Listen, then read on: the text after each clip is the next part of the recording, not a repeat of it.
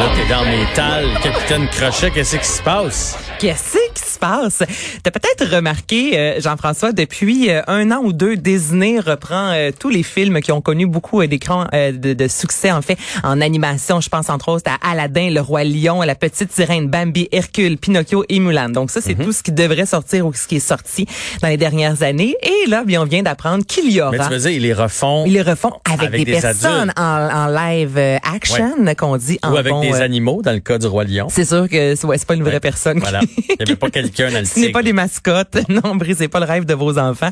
Ce sont quand même des films qui sont allés chercher un milliard de dollars au box-office. Donc, ça fonctionne. Et là, on vient d'apprendre que ce serait Jude Law qui euh, ferait ce fameux capitaine crochet. Moi, je veux savoir, toi, avec tes enfants, est-ce que il y a des classiques qu'ils ont pas le choix d'écouter. Exemple, on connaît le, le film de Disney sorti en 1953, ça date pas d'hier là, je veux dire Capitaine Crochet, Peter Pan, Ouais. mais c'est un classique ou encore on revient en 1991 avec Steven Spielberg entre autres, Robbie Williams, Dustin Hoffman. Est-ce que tes enfants ont vu ces, ces grands classiques du Mes cinéma là enfants ont tout vu ça. Mes enfants sont curieux. Ma fille adore le cinéma. Elle s'en va au cinéma euh, l'année prochaine. avec, euh, L'année prochaine? Cinéma. Je pensais euh, que tu me disais elle va aller, elle va sortir au, au cinéma Non, non, non. l'année prochaine. Non. Elle s'en va à l'école avec euh, option cinéma, donc elle aime beaucoup ça. Fait que puis moi, je suis un grand fan de dessins animés. Fait qu'on en a vu beaucoup. Puis euh, ceux que t'as nommés là, qui ont refait, je les ai vus moi. En, en- c'est comme le roi lion là. Je l'ai écouté. Puis j'étais sur le bout de mon siège, même si je connais toute l'histoire. Fait que Capitaine Crochet, c'est certain qu'on va regarder en famille. Ben moi aussi, c'est sûr et certain. Le Roi Lion, ça joue euh, régulièrement à la maison. Puis Albert euh, tripe sa vie. Et avec mon chum, on se dit, hey, ça date pas d'hier.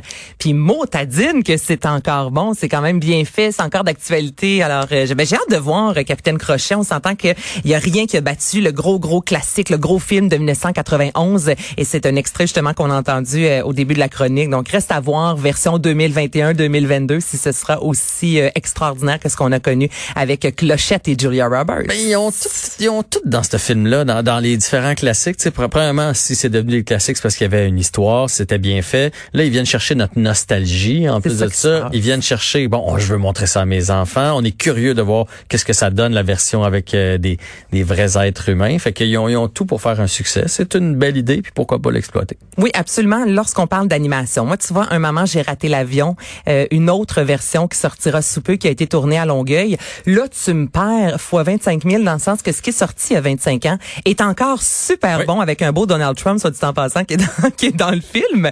Et je veux dire, c'est Dans le 1, dans le c'est dans le 1 ou dans le dans le 2 qu'on voit Donald Trump au? Plaza? Oui, absolument. Ah, Parce ouais? que c'est au Plaza qui est un, un hôtel de Trump et Trump a toujours euh, obligé les gens lorsque on disait comme c'est parfait, moi je peux te louer mon hôtel pour tourner un film, mais on doit me voir dans le film. ben Donald. Ouais, absolument. Donc, on voit Macaulay Culkin qui court dans l'hôtel et à un certain moment, il demande son chemin. Et c'est Donald Trump qui a la même coiffe. voilà. Mais tu vois, ça, je suis d'accord. Ça, c'est un classique qui est encore bon aujourd'hui, fait qu'on on touche pas à ça. Retour en salle pour Laurent Paquin et Mario oui, Jean. Tu veux bonne dire- Tu nouvelle. veux dire en salle, tu veux dire qu'ils vont pouvoir faire des spectacles? Hey, ou- des vraies salles, tu sais, avec quatre murs et avec Ouais, des tables, ouais, cabaret? ouais, donc on a appris ça aujourd'hui. C'est au Théâtre des Pays d'en haut, donc anciennement le chapiteau de Saint-Sauveur à Saint-Sauveur.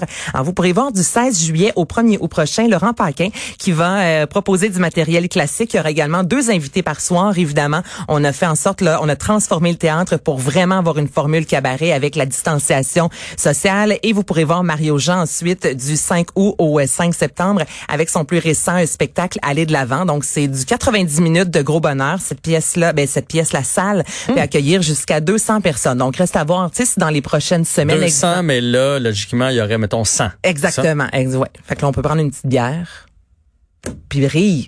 Ben oui. Puis, je veux dire, ça va être Écoute. plus intimiste, puis c'est pas grave. Non, c'est L'important, c'est de rire, de de- d'avoir du plaisir, puis d'oublier. Mais de toute peut-être façon, rire. vous sur scène avec les, est-ce que c'est vrai qu'avec les, les lumières dans vos yeux, les fameux spots, on dit souvent on voit les deux trois premières rangées Ouais. après c'est Tu vois fini. pas tout, mais tu sens. Il y a une bonne différence d'une salle de 75 puis une salle de 200. Tu, je te garantis. Surtout, surtout si c'est une salle de 200 dans lequel tu mets 75, tu sens l'espace libre. Tu comprends? C'est ça qui est Une salle de triste. 75 dans lequel il y a 75, c'est correct. C'est packed up, c'est crowded, c'est, a- mais c'est, c'est quand il y a de l'espace vide qu'on le sent un peu plus. Mais là, cette année, on va faire avec comme on fait avec dans bien des cas. Exactement.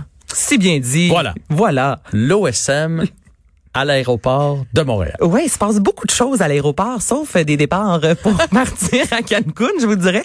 On a appris il n'y a pas si longtemps que l'OSM cet été va présenter une soixantaine de spectacles dans divers parcs euh, dans la région métropolitaine, notamment près des CHSLD. Depuis quatre mois, il y a plus de 75 spectacles de l'OSM qui ont été annulés. C'est énorme. On parle de pertes, oui, pour l'OSM, mais on s'entend, je veux dire, au niveau culturel en soi. Donc là, on a décidé de faire un, un gros concert qui va s'appeler l'Envolée classique. Ce sera le 5 août prochain et on veut amasser des sous. Donc c'est un peu plus cher. Ce sera entre 100 et 500 dollars. Si vous payez 500 dollars, Oh. vous aurez le sac cadeau. Et c'est là. non mais c'est Hey, là, tu me donnes le goût. Non, c'est parce que 500 c'est- piastres, je vais avoir un sac cadeau. Oui, mais si t'aimes l'OSM Ben oui. et tu dis, ben tant qu'à juste leur envoyer des sous, aussi bien avoir également un concert, eux également, euh, ça va leur faire plaisir de sortir enfin de la maison. C'est le même, la même formule que ce que l'on euh, voit dans les cinéparcs. là. Donc, ce sera la musique sera retransmise pas sur la bande FM. Vous pourrez voir les musiciens euh, sur scène. Et là, les billets sont en vente depuis ce matin. Et ce que vous allez entendre, notamment cette chanson.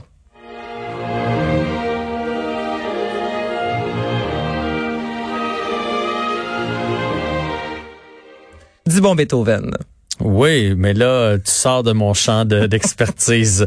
je reconnais la chanson, mais j'aurais pas pu te dire c'était qui. Tu vois, il y a Mario ici, là, il me fait capoter chaque Mario fois. Dumont? Mario Dumont, là, Ah ouais, est hein? un fan, il connaissait n'importe quoi que je mettais, là, puis il est capable de me dire, oui, ça, c'est un ré mineur.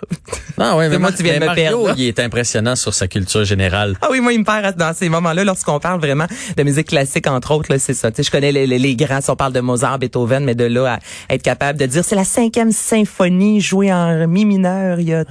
En mi mineur, ça existe-tu, J'ai du mi mineur? aucune idée. mais en plus, ce qui est impressionnant, comme dans le cas de Mario, puis il y en a d'autres comme ça, c'est leur mémoire. Ouais. Tu sais, moi, tu vas me reposer la même question dans trois semaines, je vais l'avoir oublié. Mario a une capacité de souvenir de tout. Mais souvent, il me dit, par contre, Anna, je me rends compte que la cinquantaine est, est pas loin. La mémoire, il dit, j'ai la mémoire, mais la rapidité, Ah, c'est c'est caché plus loin. c'est ça qu'on perd un peu en vieillissant, cette petite rapidité-là. Et on va finir avec un livre controversé sur Donald Trump. Ben oui, on parle, mon Dieu, c'est une chronique de Donald Trump. Finalement, allons-y avec la politique. Alors là, c'est Mary Trump, qui est la fille de Fred Trump Jr., le frère aîné. Fred Trump, ça se dit mal. Je sais Mais pas on qui a rajoute- pensé à ça, là, mais Fred Trump. Fred Trump, mais C'est quoi ton nom? un- Fred Trump. Junior à la fin. Ça, Fred Trump Junior. Junior. Fred Super. Trump Junior. C'est vrai que ça se dit mal quand on fait l'amour. Fred Trump, non. T'as-tu dit quand on fait l'amour? Mais oui, c'est ça, j'ai dit sans onde. Mais des fois, il y a des Mais noms toi, comme mettons, ça quand tu fais l'amour avec ton chum, tu dis tout son nom au complet? tu dis pas juste son prénom, tu dis euh, son nom de famille avec? Oh non, c'est pas ça, j'ai chaud, là, c'est de Ah oui, t'es, hey, là, je t'ai Hey, jamais vu avec des plaques rouge, hein. rouges comme ça. C'est ça qui se passe. Oh J'ai tendance my. des fois à dire des choses. Il s'appelle comment ton amoureux? Jean-Philippe Loisel, c'est beaucoup trop long à dire, En plus. Ouais. On dit JPL, voilà. Donc, Mary Trump, qui est euh, la fille de Fred Trump Jr., qui est le frère du président. Et dans sa vie, elle est autrice, entre autres, et psychologue. Et là, le 14 juillet prochain, il y a le livre, là, je vous dis la version, le titre en français, Trop et jamais assez, comment ma famille a créé l'homme le plus dangereux du monde. Et ce livre-là, avant même de sortir, est, est numéro un présentement des ventes sur Amazon, OK? Parce qu'on parle vraiment d'un livre dit euh, Révélation. Et là, elle raconte comment la famille de Donald Trump était dysfonctionnelle, qui a eu un père qui était dominateur et pas à peu près, comment que lui, dès l'âge de 7 ans, a appris à mentir pour se mettre en valeur. Et dans un communiqué de presse, elle dit Donald Trump a détruit mon père, je ne peux le laisser détruire mon pays. Et plus loin, elle ajoute que Donald Trump a plusieurs pathologies et que ce serait impossible de faire un diagnostic sur lui tellement on devrait lui faire passer une batterie de tests. Bref, elle a 50 ans, elle a renié sa famille depuis fort longtemps et elle, à quelques mois des élections, s'est dit, moi, je sors un livre Ouf, et je vais vais vous dire mal. ce que vous ne savez pas sur la famille Trump. En tout cas, ça va se vendre, ce livre-là. Ça va Ben, être ça se vend déjà pas mal, je te dirais. Merci beaucoup, Anaïs Gertin-Lacroix. ça aussi, c'est long quand même. Ça vous fait tout que des ébats amoureux, hein? Jean-Philippe. Au moins, ça dure longtemps. oui, c'est ça. OK. Bye. Ah, bye.